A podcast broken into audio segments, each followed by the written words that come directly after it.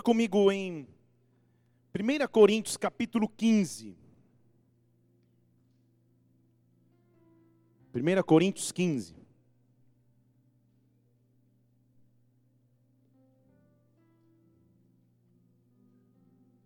Tem um casal aqui procurando local. Ajuda eles. Isso. Isso. 1 Coríntios capítulo 15.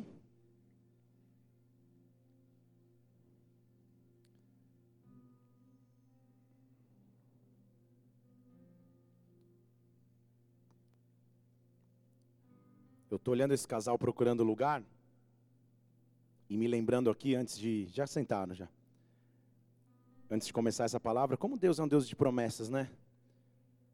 Porque em março do ano passado, nós éramos umas 80 pessoas com fé aqui.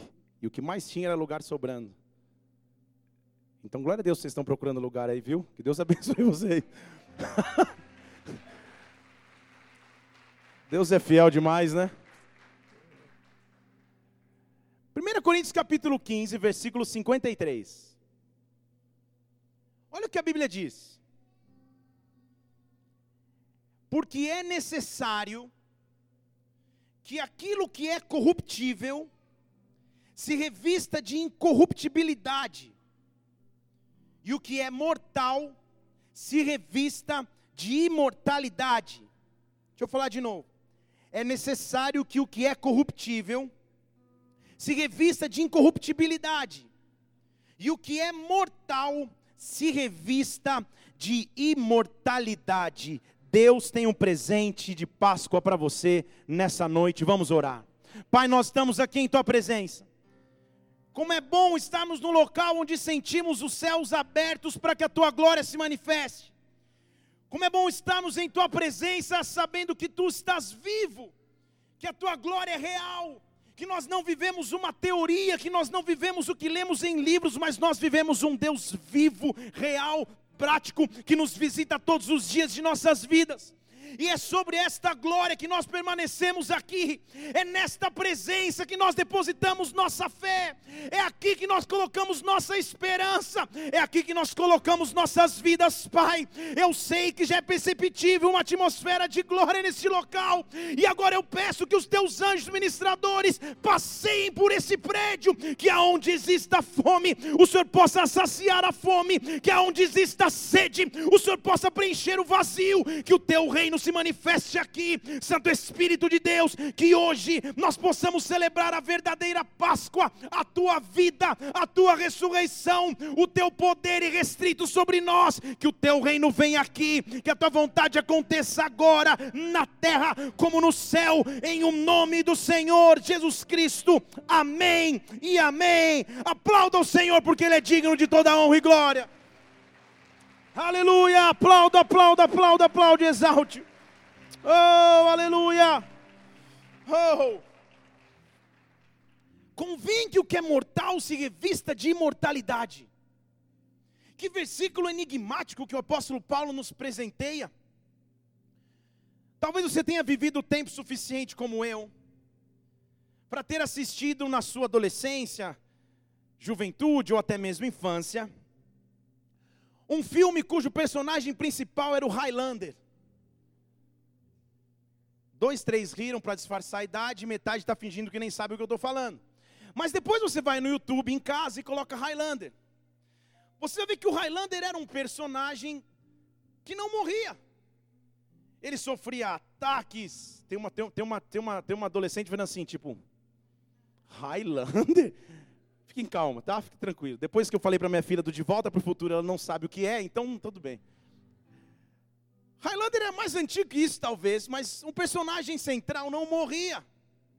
Ele passava por séculos e séculos por ataques, por altas situações, e na verdade o seu dilema era não morrer. Ele atravessava eras e fases e não morria. A indústria de cosmético e estética tem investido fortunas e também ganho fortunas na busca da eterna juventude. Se eu chegasse aqui dizendo que tive uma revelação dos céus e que tem um creme anti-rugas que muda a sua vida, Você talvez pagaria a fortuna que fosse para ter um pouquinho menos de pé de galinha ou de pé de papagaio, o que você quer chamar, e dos lados dos teus olhos. O homem está em constante busca da imortalidade. Ele está em constante busca de permanecer vivo. Agora, o apóstolo Paulo parece que já trabalhava com cosméticos naquela época, porque ele vira e fala: o que é mortal, eu tenho uma maneira de fazer isso se tornar imortal. O que é finito, eu posso transformar em infinito. Hoje eu sei que nós viemos aqui para comemorar e celebrar a verdadeira Páscoa.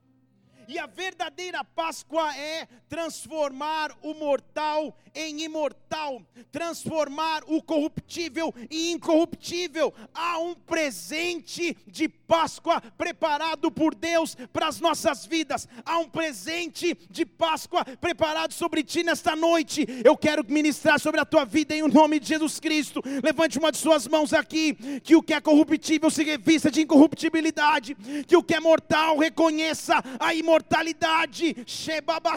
Que a glória de Deus comece a manifestar estar aqui. Nós estamos celebrando a Páscoa, a verdadeira Páscoa. Senhor, presenteia a tua igreja nesta noite, presenteia os teus filhos nessa noite, em nome do Senhor Jesus Cristo. Nós te adoramos, nós te celebramos, nós aplaudimos o teu nome pelo teu sacrifício, Pai. Oh! Agora, pastor, o que seria a Páscoa então? A primeira característica da Páscoa, ou de quem celebra a Páscoa, é que a Páscoa era uma celebração profética. Quando eu falo profético, é que eu celebro, eu comemoro antes de acontecer. É uma celebração então feita pela fé. Na verdade, a Páscoa é instituída por Deus aos seus filhos no momento de escravidão no Egito. Você conhece a história, se não conhece, nós vamos ler um pedaço. O povo então cativo, preso no Egito, e vivia de esperança sendo adiadas. Deus manda pragas, dez pragas, e vai uma, vai outra. Faraó ameaça deixar ir e não deixar ir embora. Então, todos os momentos, eles têm a esperança de libertação e não são libertos. Eles têm esperança de redenção e não são redimidos. Eles esperam a resposta, mas a resposta não chega. Até que Jesus, Jesus através de Deus, até que Deus, Pai, manifesta o seu poder e diz: chega. A partir de agora, vocês vão celebrar algo profeticamente. Vocês vão celebrar sem ter visto a resposta que eu sou um Deus capaz de fazer. Eu vou instituir a minha Páscoa. E ele fala: Eu vou passar pela terra vou matar os primogênitos dos animais e dos homens, e eu quero que vocês celebrem uma festa a mim. Então, em Êxodo capítulo 12, versículo 11, abra lá comigo.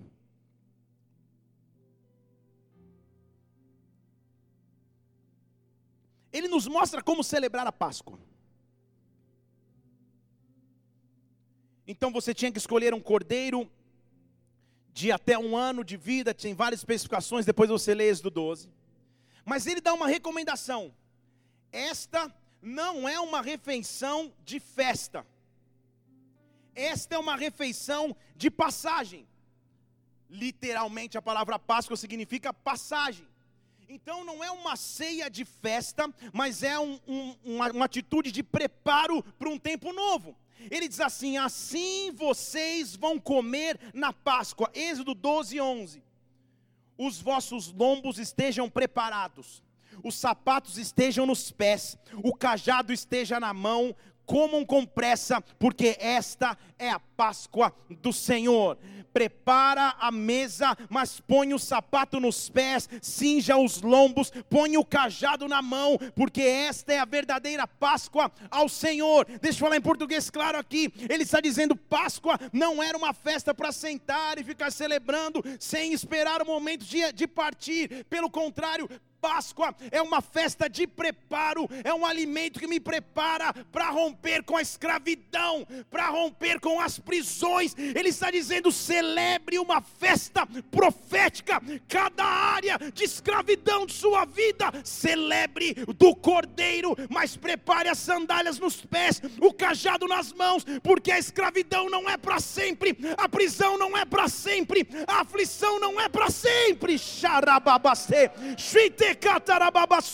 Eu escuto Deus quebrando correntes de escravidão nesta noite, neste lugar. Toda área de escravidão, toda área de prisão nos seus pensamentos, nas suas emoções, no seu físico. Celebrar a festa da Páscoa é dizer: o Cordeiro me libertou, o Cordeiro me livrou, o Cordeiro me fez livre.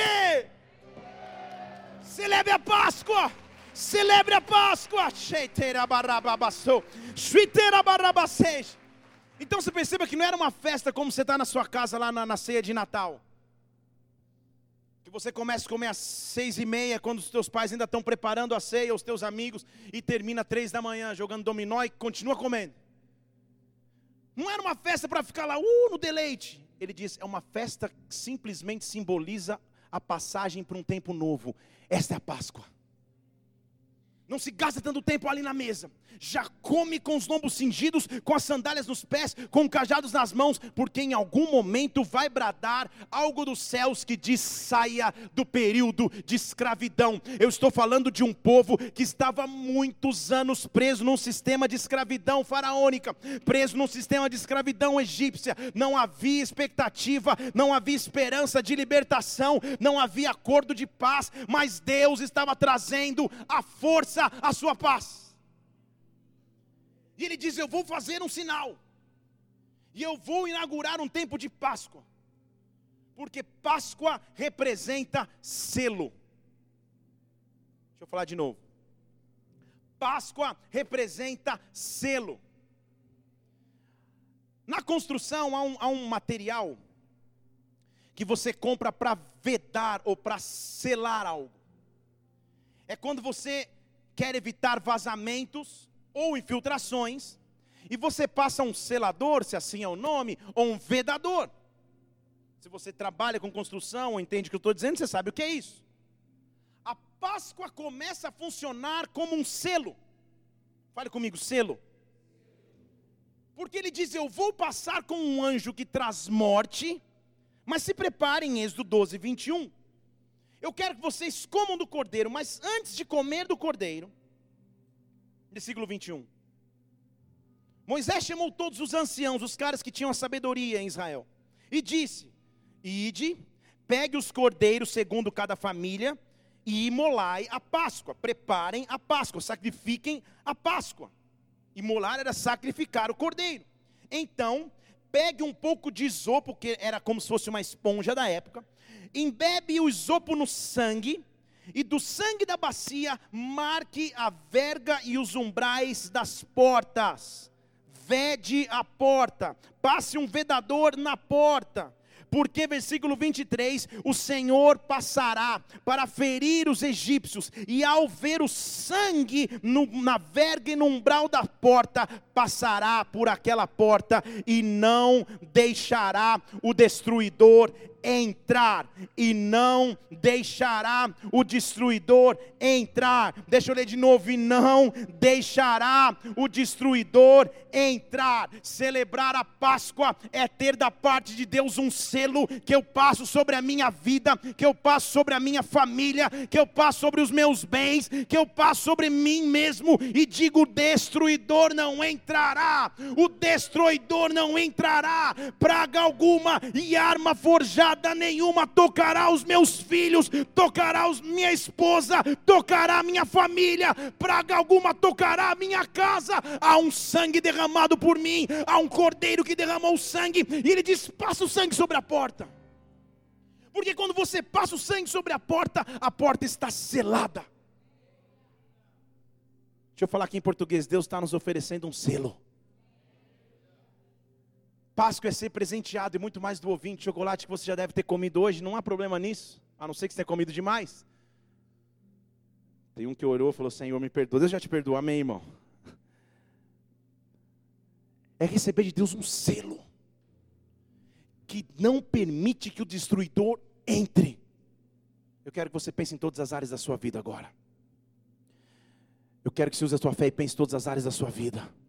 E com fé naquele que é capaz de cuidar de ti, com fé naquele que é o Altíssimo, no qual você esconde-se a sua asa, a sua sombra. Eu quero que você levante uma de suas mãos agora em nome de Jesus Cristo. Deus está te dando autoridade do selo e no penhor que há no seu sangue, e o destruidor não vai entrar sobre a tua casa. Eu estou dizendo que o destruidor não vai entrar sobre a tua casa. O primeiro selo da Páscoa nos protege dos ataques do inimigo. O destruidor não vai tocar mais. Aonde havia roubo, eu paraliso o roubo aonde havia morte, eu paraliso a morte. Estar na Páscoa é viver o verdadeiro sacrifício. O sangue será o sinal, o sangue é o sinal de Cristo sobre a minha vida. Se você crê nisso, dê um brado de vitória aqui, aplauda o Senhor nesse lugar. Adore! Oh! Há um selo da parte de Deus sobre mim. E aí então Deus começa a nos selar. O primeiro selo, então, entenda, não permite que o, que o destruidor chegue sobre a minha vida. Mas o segundo selo, por mais estranho que pareça, nos prepara para atravessar a tempestade. Deixa eu falar de novo, porque aí ninguém disse amém. O segundo selo nos prepara para atravessar as tempestades. Na vida nós vamos ter tempestades, irmão. Na vida nós vamos ter aflições. Vão existir momentos difíceis. Mas o primeiro, o segundo selo, me prepara para atravessar as tempestades que a vida apresenta. Isso é Páscoa. Em Gênesis capítulo 6, há uma expressão do que é um selo que atravessa a tempestade. Se as tempestades são inevitáveis, se os momentos duros e difíceis são inevitáveis, é melhor que eu atravesse-os com um selo sobre mim. Em Gênesis 6,13, Deus chega para Noé e fala: Noé, a carne vai chegar ao fim, vai haver uma tempestade gigantesca, vai haver uma chuva gigantesca. O que eu quero e o que você precisa fazer é capítulo 6, versículo 14: constrói para ti uma arca Prepare uma estrutura de madeira, faça compartimentos na arca e revista a arca de betume por dentro e por fora. Fale comigo, selo. Fale comigo, selo.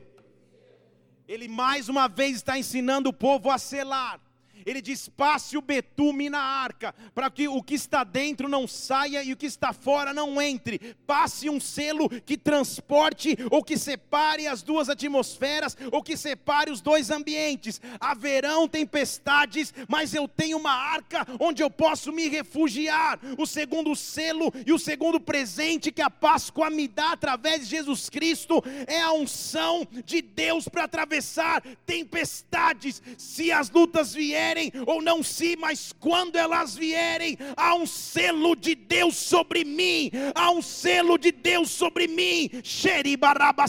É por isso que o apóstolo Paulo dizia: Senhor, as aflições desse tempo não podem se comparar com a glória que me irá ser revelada nesta noite. A debastou, a da parte de Deus uma força sobrenatural, uma fé sobrenatural. Deus está dizendo: existe uma arca, existe um refúgio, há um selo de Deus preparado para aqueles que nele confiam.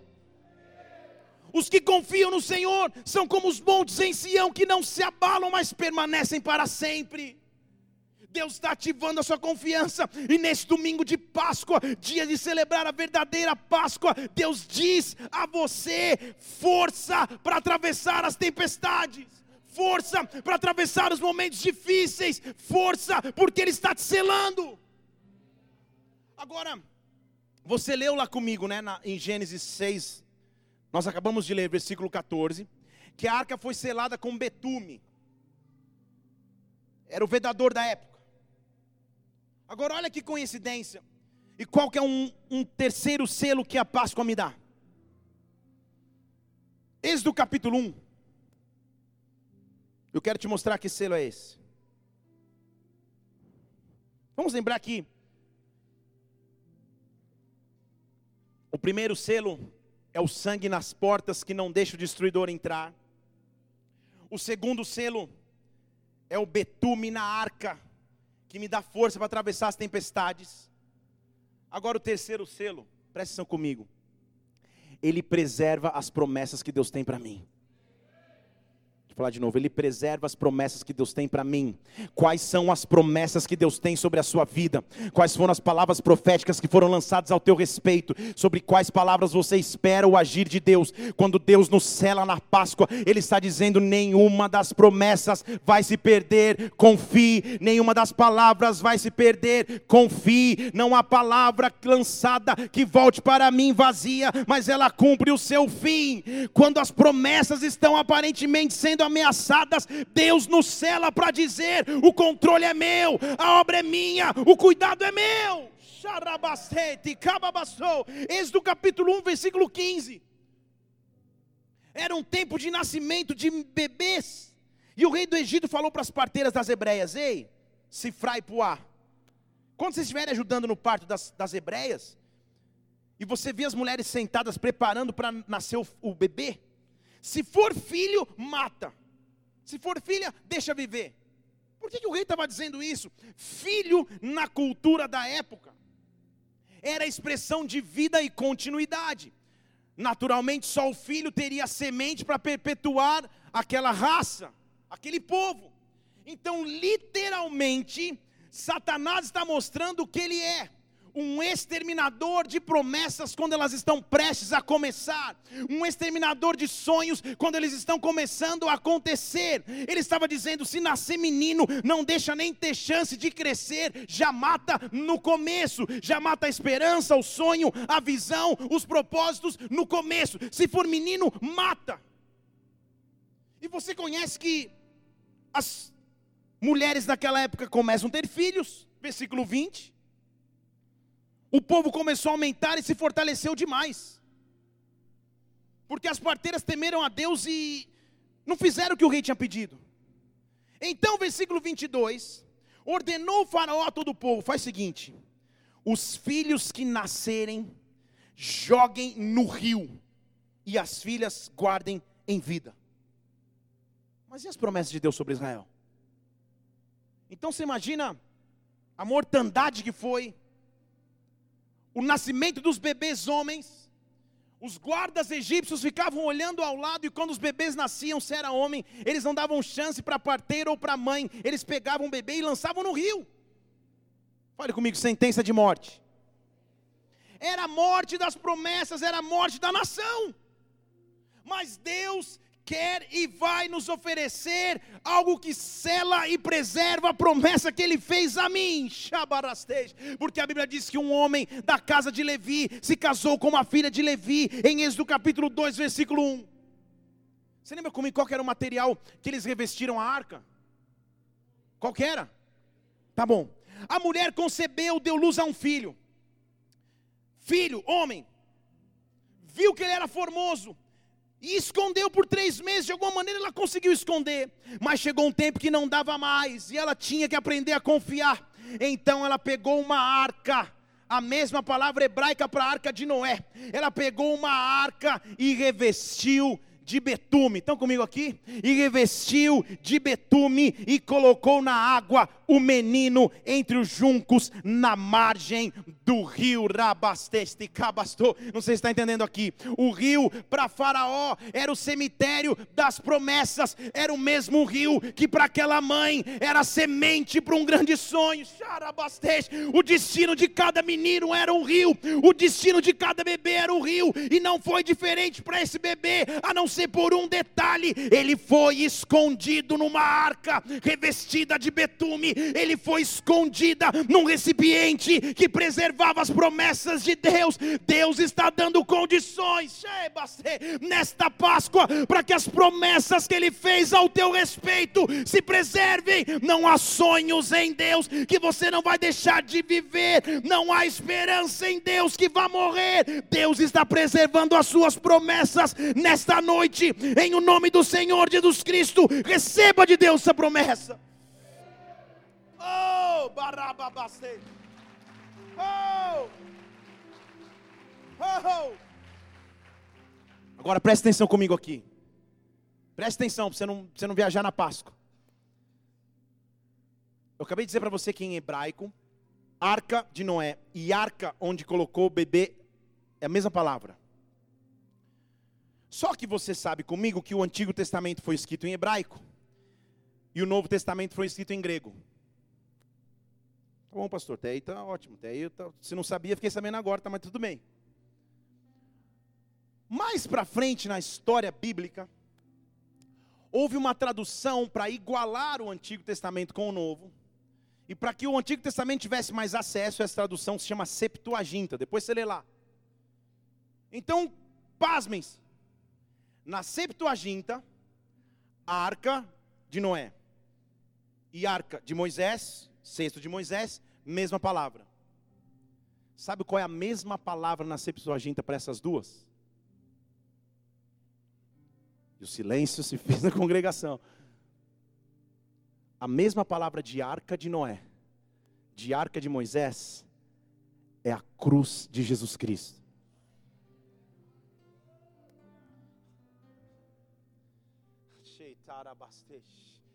Pega madeira para fazer uma arca que te faz atravessar a tempestade. Pega juncos para fazer um cesto que preserva as tuas promessas, mas pega uma cruz, pega uma cruz e mostra qual é a verdadeira arca. Pega uma cruz e mostra qual é a verdadeira arca.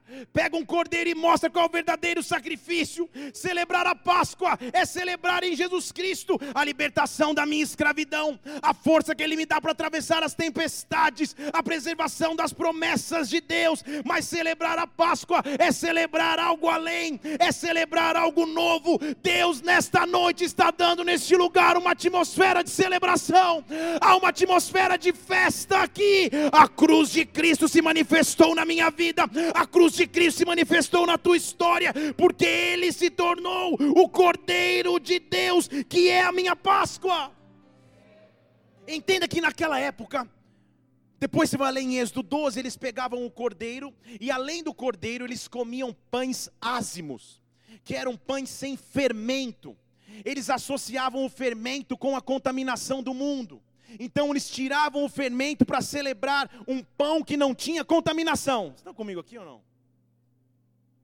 E aí Jesus aparece como cordeiro que tira o pecado do mundo e como pão vivo que desceu do céu e ele não tem fermento nenhum porque ele não teve pecado. Aí ele tem autoridade para ser o único que Paulo diz em 1 Coríntios 5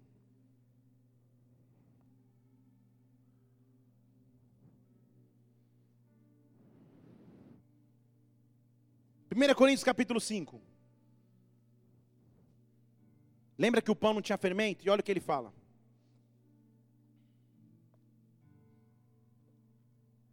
Olha como ele vai defender e, e definir Jesus Cristo. 1 Coríntios capítulo 5, versículo 7. Expurgai o fermento velho. Ou seja, você não precisa mais de fermento antigo. Agora você é massa nova agora você é massa nova, e você agora não tem mais fermento, porque Cristo, a nossa Páscoa, foi sacrificado, Cristo é a nossa Páscoa, Ele foi sacrificado. Agora então celebremos a festa, não com fermento velho, nem com fermento de malícia ou corrupção, mas com ázimos de sinceridade e verdade. Ele é o caminho, a verdade e a vida, Ele é o caminho em direção ao Pai, Ele é o novo fermento, Ele é a massa nova que foi sacrificada por mim, Ele é a minha verdadeira Páscoa eu não sei contra você, mas eu celebro a Deus todos os dias pelo sacrifício do Filho Jesus Cristo, pelo sacrifício do Cordeiro Pascal, pelo sacrifício daquele que mudou a minha história. Ele é o único capaz de me revestir de imortalidade. Charabastete cabastou. Então a Páscoa muda de sentido. A Páscoa não deixa mais agora, ou deixa de ser apenas a passagem que me tira da escravidão mas a Páscoa me dá aquilo que nada natural pode me dar. A decomposição terrena é inevitável. De acordo com Eclesiastes, há um dia para nascer e um dia para morrer, e isso é inevitável, todo ser humano passa por isso. Tudo que tem vida sofre decomposição e envelhecimento. Você sabe o que eu estou dizendo. Você morder uma maçã aqui e deixar ela em segundos vai ficar marrom. E daqui a pouco ela fica preta e não dá mais para comer. Ela se decompõe, olha os vistos. Tudo que tem vida se decompõe porque essa é a maldição do mundo que jaz no maligno. Estão comigo aqui? Então o que Cristo faz é entrar nesse mundo e arrancar o fermento do mundo. E quando ele arranca o fermento do mundo, ele está tirando a decomposição que o mundo traria. Agora minha carne pode se decompor e morrer, mas o meu espírito tem vida, porque ele é espírito vivificante. Ele tirou o que era corruptível e colocou o que é incorruptível. Ele tirou o que era mortal e me deu o que era imortal. Celebrar Páscoa não é apenas celebrar a ressurreição de Jesus Cristo, mas é celebrar a minha própria ressurreição. Eu morreria no pecado, eu morreria nos meus vícios, eu morreria na perdição, mas ele me ressuscitou juntamente juntamente com Cristo e me fez assentar à direita de Deus nas regiões celestiais. Xarabaste, rebabastos, riquetababastorei. Alma, você pode por o Senhor. Oh, oh. Então é por isso que nós nos amamos e chamamos de irmãos. Por isso que você é meu irmão. Não porque a gente se parece mas porque a gente tem a mesma semente corruptível agora. 1 Pedro capítulo 1, versículo 23. Está mostrando como a gente deve viver. Que tipo de amor a gente deve ter. Andem agora. Põe lá para mim, por favor. 1 Pedro 1, 23. Põe no 22 antes. Agora você se purificou. Sua alma está pura. Na obediência à verdade. O caminho, a verdade e a vida isso leva o amor fraterno não fingido. Fala para alguém, eu te amo. Eu espero que você não esteja fingindo. Se for tua esposa, espero mesmo. Agora você pode amar ardentemente um ao outro, porque você tem a mesma semente, vocês se identificam. Deixa eu falar de novo. Vocês se identificam. Porque dentro de nós, versículo 23, renasceu não uma semente corruptível, mas uma semente incorruptível, que é através da palavra de Deus que vive e permanece, que vive e permanece. Você pode ser chinês, tailandês, brasileiro, escocês, não sei o que você seja, se você abre a boca e começa a adorar a Deus, não há língua, não há tribo, não há raça. Quando uma semente se identifica com outra, eu sei que eu fui lavado, remido, transformado, há dentro de mim uma semente incorruptível. Eu sei que quando a vida na terra acabar, eu tenho a ressurreição e vida que está em Jesus Cristo, mesmo que eu esteja morto, com Ele eu vivo. Quando ele estava vendo Lázaro, ele diz em João 11, 25: Eu sou a ressurreição e a vida, aquele que crer em mim, ainda que esteja morto, viverá. Eu sou a ressurreição e a vida, aquele que crer em mim, ainda que esteja morto, viverá. Há uma semente incorruptível em cada um de nós. O que isso quer dizer?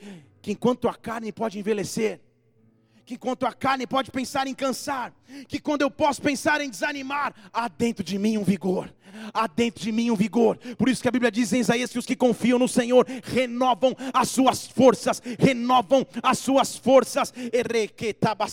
Dentro de mim há um Espírito, dentro de mim há o Espírito Santo, que a Bíblia diz que está na presença do Pai, gemendo com gemidos inexprimíveis. Dentro de mim há um vigor. Eu não preciso de um livro que me dê vigor, eu não preciso de um copo que me dê alegria, eu não preciso de uma viagem que me traga paz.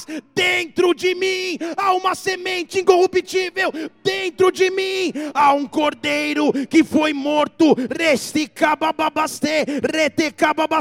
Há um cordeiro que me livrou da morte, há um cordeiro que me livrou do mal. Dentro de mim há esperança e vida. Oh! Oh! Sabe o que é renovo? É recarregar. Só você sabe como o teu coração bate, como angústia vem no teu coração. Quando você pega o teu telefone e está 1% de bateria. E você olha para ele, ele olha para você e você começa a fazer atos proféticos. Não, não, não, não. Em nome de Jesus, só, só mais dois watts que eu preciso ler. Não vai acabar, não vai acabar.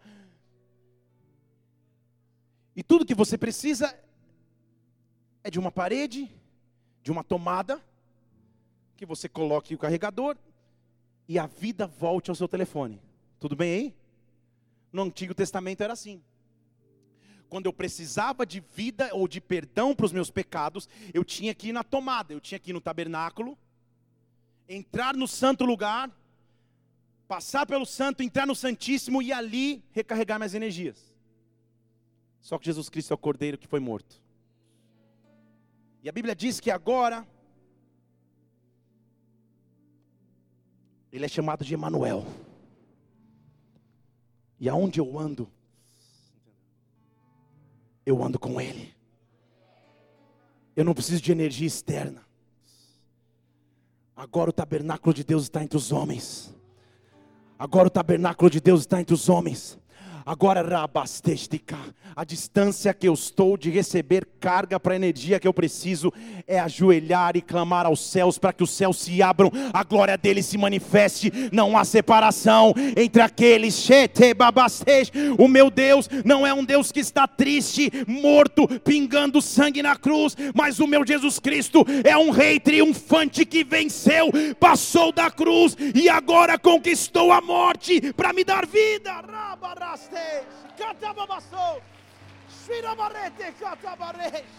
Oh!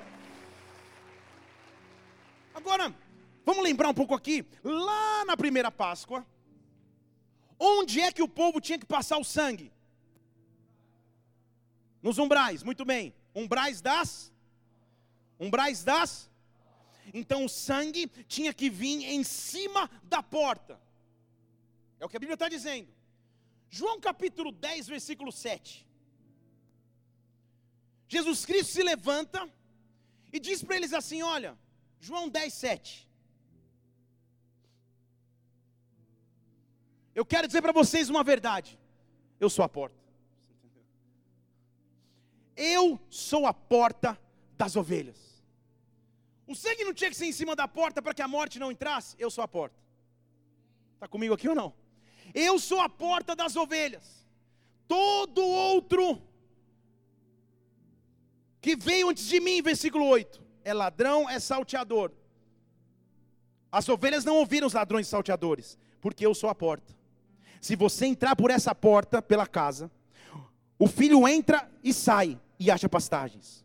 O ladrão veio para roubar, matar e destruir, mas eu, a porta, vim para que tenham vida e a tenham em abundância. E para você não ficar pensando como vai ser, eu já vou dizer: eu sou o bom pastor e o bom pastor dá a vida pelas suas ovelhas eu sou a porta verdadeira, rabasteste cabastou. O sangue vai passar sobre mim, o sangue vai passar sobre a minha vida, nos umbrais da minha porta, na minha testa haverá uma coroa do espinho que era o mundo, do espinho que era o pecado, e a rabasteste, o meu sangue vai correr e ser vertido na cruz, para que a morte não chegue mais sobre os meus filhos. Essa é a verdadeira Páscoa.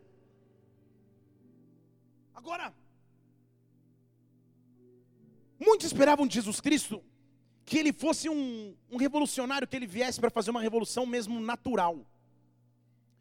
Uma insurgência contra o Império Romano que afligia Israel na época, com taxações, com impostos, com tudo mais. E Jesus Cristo prega, cura, mas não faz nada de revolução. E daqui a pouco sobe na cruz e morre. E acabou. Só que ele veio para ser a verdadeira Páscoa. Ele veio para ser a verdadeira Páscoa. E a Bíblia diz em Marcos capítulo 16.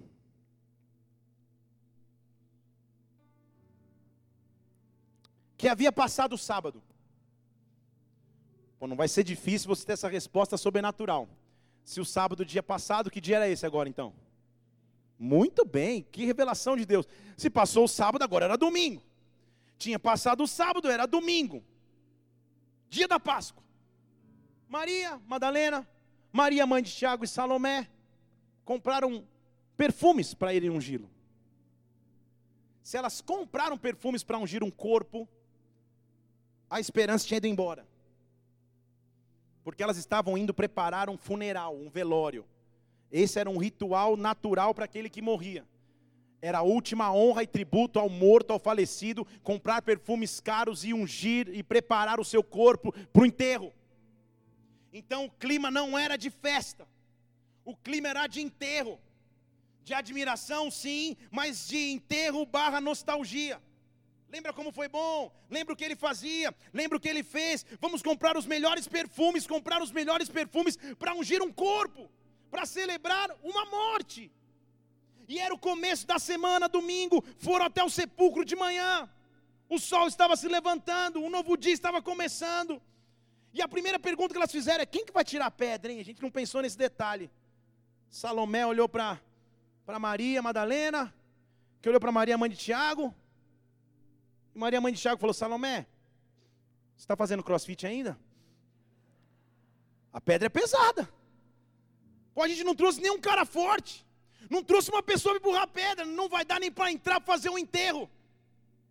Nem para pagar o último respeito a Jesus Cristo, não dá. Pô, uma pedra gigantesca. Agora, o que é uma pedra, se não um selo? Deixa eu falar de novo aqui, que agora tá. O que é uma pedra, se não um selo que separa dois ambientes? Um selo. Não dá para chegar lá, é inacessível, está selado. Assim como no tabernáculo não dá para passar o véu. Está selado. Quem vai tirar o selo? Quem vai remover a pedra? Mas quando elas levantaram os olhos, notaram que a pedra, que era muito grande, já estava removida. Alguém rasgou o véu, alguém tirou a pedra que separava e num buraco onde eu depositaria um corpo, na verdade eu estava depositando uma semente. Talvez foi por isso que Jesus Cristo falou que era o grão de trigo que tinha que cair na terra e morrer para dar fruto. Porque para enterrar alguém ou para plantar uma semente, o processo é o mesmo. Eu cavo um buraco e jogo. Só que um morre e decompõe, um morre e gera vida. Jesus estava mostrando que ele não era da decomposição, mas ele era incorruptível. Mas ele era incorruptível. O buraco aberto para o enterro era um buraco aberto para o plantio. Ele remove a pedra, ele tira a separação. A pedra estava mexida. Quando elas entraram no sepulcro, viram um moço sentado à direita, vestindo uma veste branca. Ficaram com medo e ele disse: Não fiquem com medo, vocês procuram procuram Jesus, o Nazareno, ele foi crucificado, mas ele ressuscitou, não está mais aqui. Oh! Eu não sei se você tem que te empolgar, não, meu irmão. Mas se você for para Roma, lá no Vaticano, lá vão ter as lápides de todos os papas, talvez. E lá tem a data que eles nasceram e morreram. Se você for para a Índia, lá tem a data que Gandhi nasceu e morreu, foi sepultado. Madre Teresa tem a data que ela nasceu e morreu. Mas se você for para Jerusalém, no jardim do túmulo, tem uma placa. Mas quando você vai ler a lápide, está escrito assim: Ele não está aqui.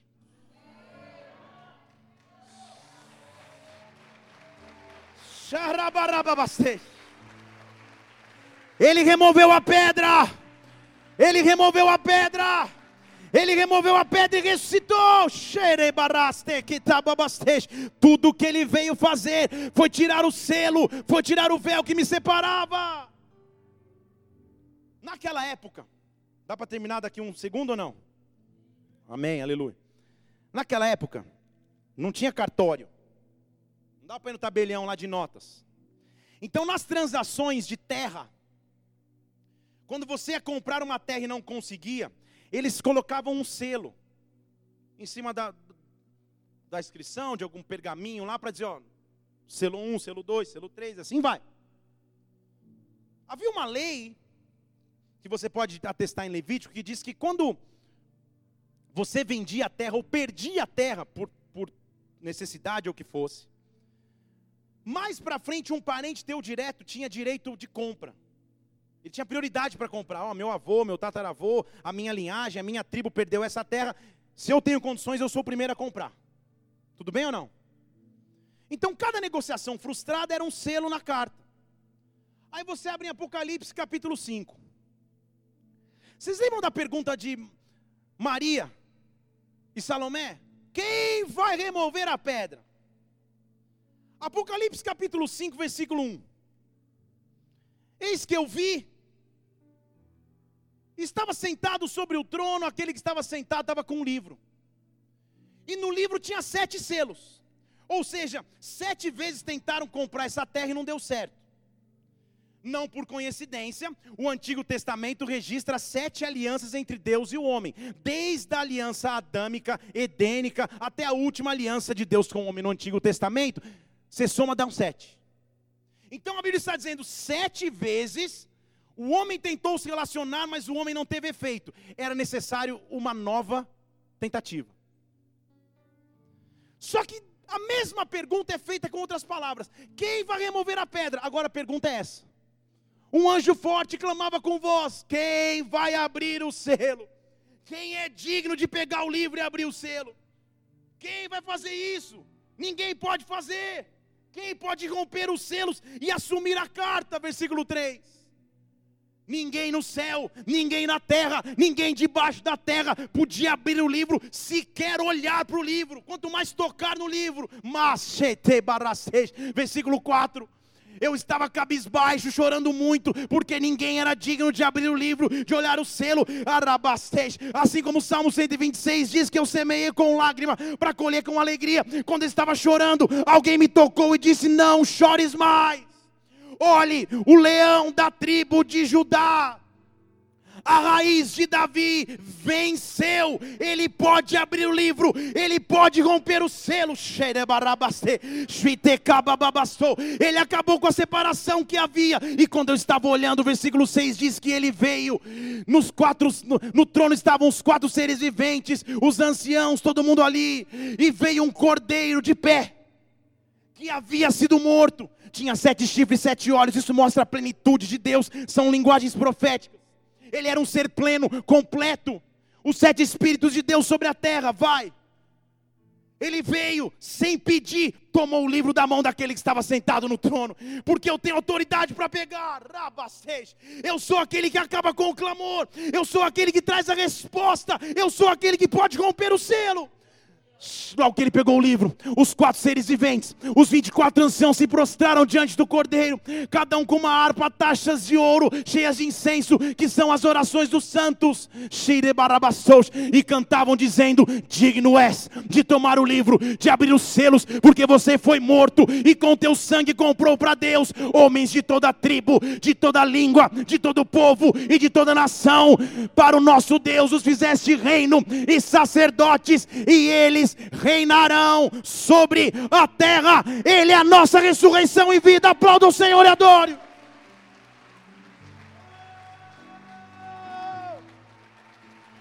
Oh! Você prestou atenção no versículo ou não? Não está dizendo eles reinarão no céu. Está comigo aí ou não? Eles reinarão sobre a terra. Ele está dizendo que o seu poder de ressurreição em vida começa agora, começa em vida, começa na terra. Eu quero que você feche seus olhos e comece a pensar qual é a área da sua vida onde você precisa que a ressurreição dele se manifeste. Ressuscita sonhos, meu Deus, ressuscita relacionamentos, ressuscita casamentos, ressuscita ministérios, ressuscita, Pai. Tu que és a nossa porta, tu que és a entrada, o caminho, a verdade e vida. O Senhor que foi morto como cordeiro e assumiu o livro e rompeu os selos, manifesta o teu poder de ressurreição neste lugar. Esta é a verdadeira Páscoa, esta é a verdadeira celebração de vida. Oh! Há uma glória do Espírito Santo aqui, há um poder de vida aqui. Eu estou profetizando que cada área que estava morta, há um poder de ressurreição se manifestando agora, agora, agora, agora, agora. Foi por isso que ele dizia: levanta, anda. É por isso que ele repreendia a morte. A morte foi tragada pela vitória.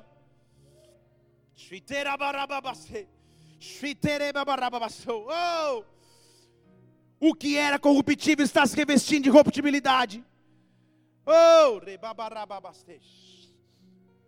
Nós vamos começar a cear aqui. Mas essa não é uma ceia normal. Essa não é uma ceia normal. É uma ceia que celebra a vida. É uma ceia que celebra a Páscoa do Cordeiro que venceu. Do Cordeiro que venceu. Diáconos, por favor, se posicionem. Eu quero que você se examine agora. Quero que você curve a sua cabeça e ore diante de Deus agora, falando: Senhor, eu quero participar da tua ceia, mas de maneira diferente. Não é só um ritual, não é só um ritual, Deus.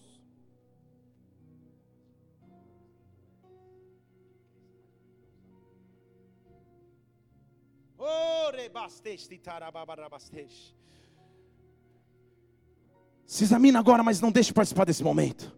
Celebra a tua ressurreição e a tua vida. Celebra as áreas que haviam morrido e que agora ressuscitam em Deus. Ele é um Deus de ressurreição. O poder de vida é ilimitado em Deus. Ele é um Deus perfeito e real. Oh, Pai, nós queremos apresentar a Ti esses itens, meu Deus, esse pão e esse suco que representam o Teu sangue, que foi vertido na cruz por mim, Deus, e por cada um dos Teus filhos que aqui está hoje.